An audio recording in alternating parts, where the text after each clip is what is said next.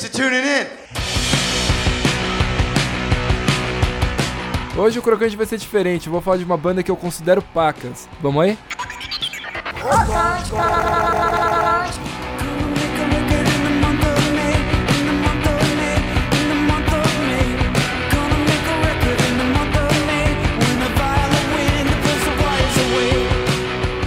Eu sou o Daniel Ferraz, o Ferraz M Daniel nas mídias sociais aí, e tô aqui pra falar da banda canadense Arcade Fire, principalmente do terceiro disco, The Suburbs, que foi lançado em 2 de agosto de 2010.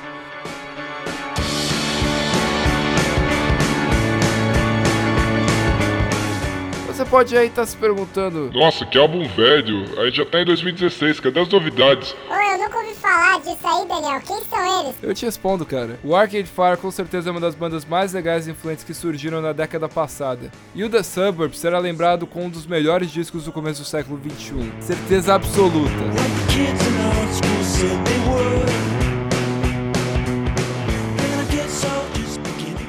A banda foi formada por Win Butler e Regina Chassange, na cidade de Montreal, e em 2004 eles lançaram o primeiro álbum, Funeral. O funeral em português aqui das terras tupiniquins.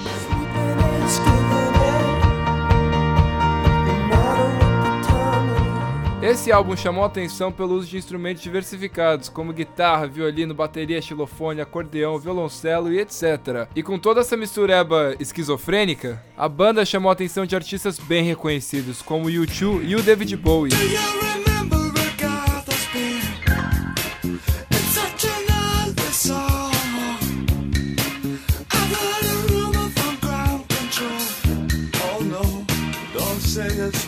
Após uma turnê mundial e uma passagem aqui no nosso Brasilzão de Deus, no finado Team Festival, o Arcade Fire decidiu começar a trabalhar no novo disco, que foi lançado em 5 de março de 2007, o Neon Bible.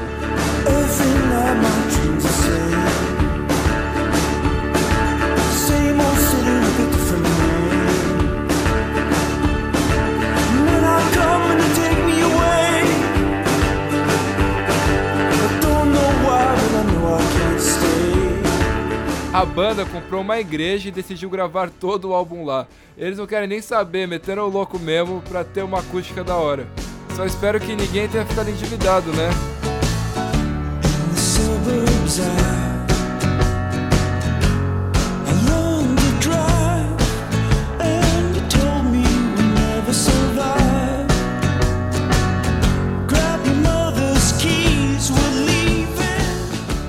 E após três longos anos, eles lançam finalmente o The Suburbs, que, que foi o álbum que me apresentou pra banda. Porque em 2004 eu tinha a idade dos moleques do Stranger Things, em 2007 eu era um pré-adolescente que não tava nem aí com nada.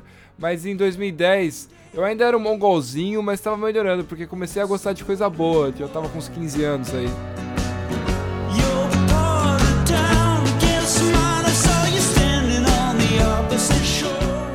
Mais legal desse disco é que ele tem um começo, meio e fim.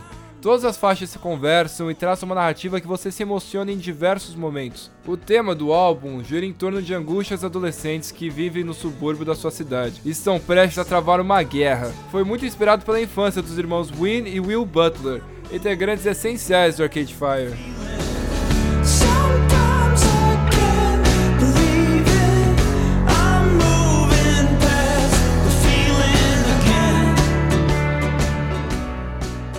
Existe uma mistureba de elementos pesados do rock com outros da música clássica, como vemos na música Empty Room.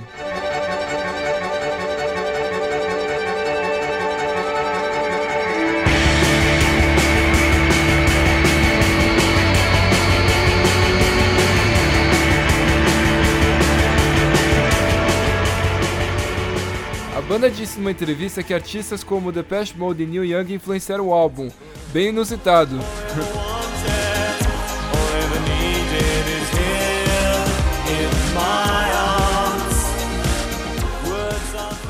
O Arcade Fire aborda temas complexos de uma forma simples, tanto musicalmente também nas suas letras. A minha música preferida do The Suburbs é a terceira faixa, Modern Man, que é sobre a distopia do nosso mundo moderno.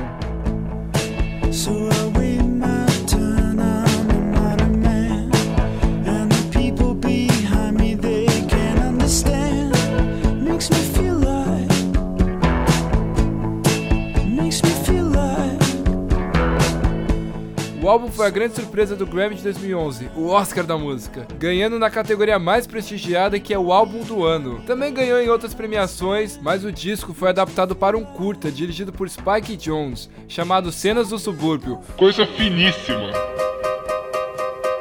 I used to ride.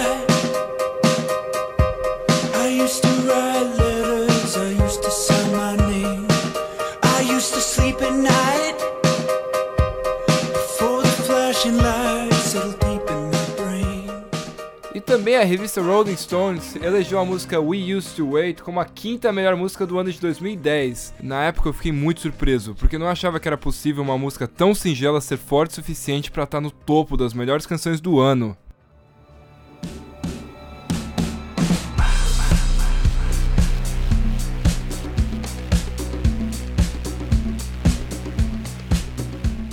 Mas o Arcade Fire não acabou por aí não. Em 2014 eles conseguem lançar um álbum à altura do seu antecessor, intitulado Reflector. Um álbum muito mais dançante, mas ainda possui aquela essência da banda de garagem com aquele pé na música clássica.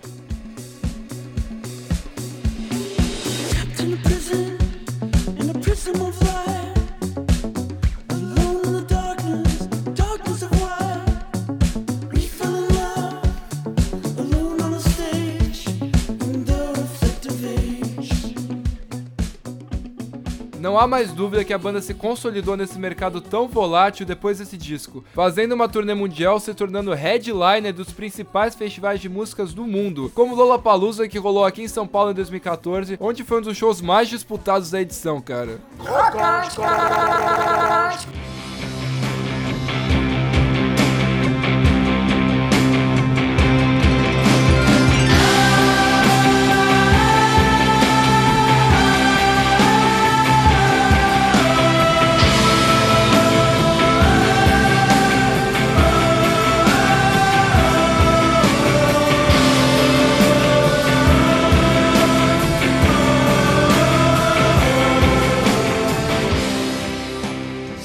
Pô, se você não conheceu o Arcade Fire, tem uma puta dica do podcast Crocante. E se você conhecia, bora ficar ouvindo o dia todo.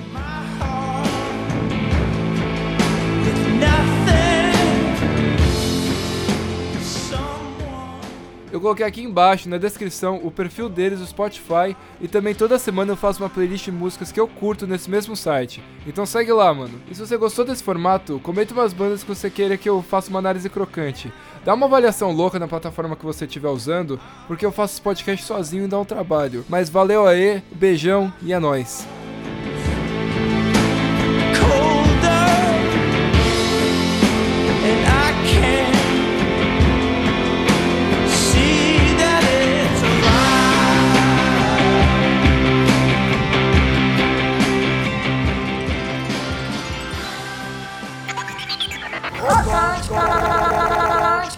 That's it, huh? Peace.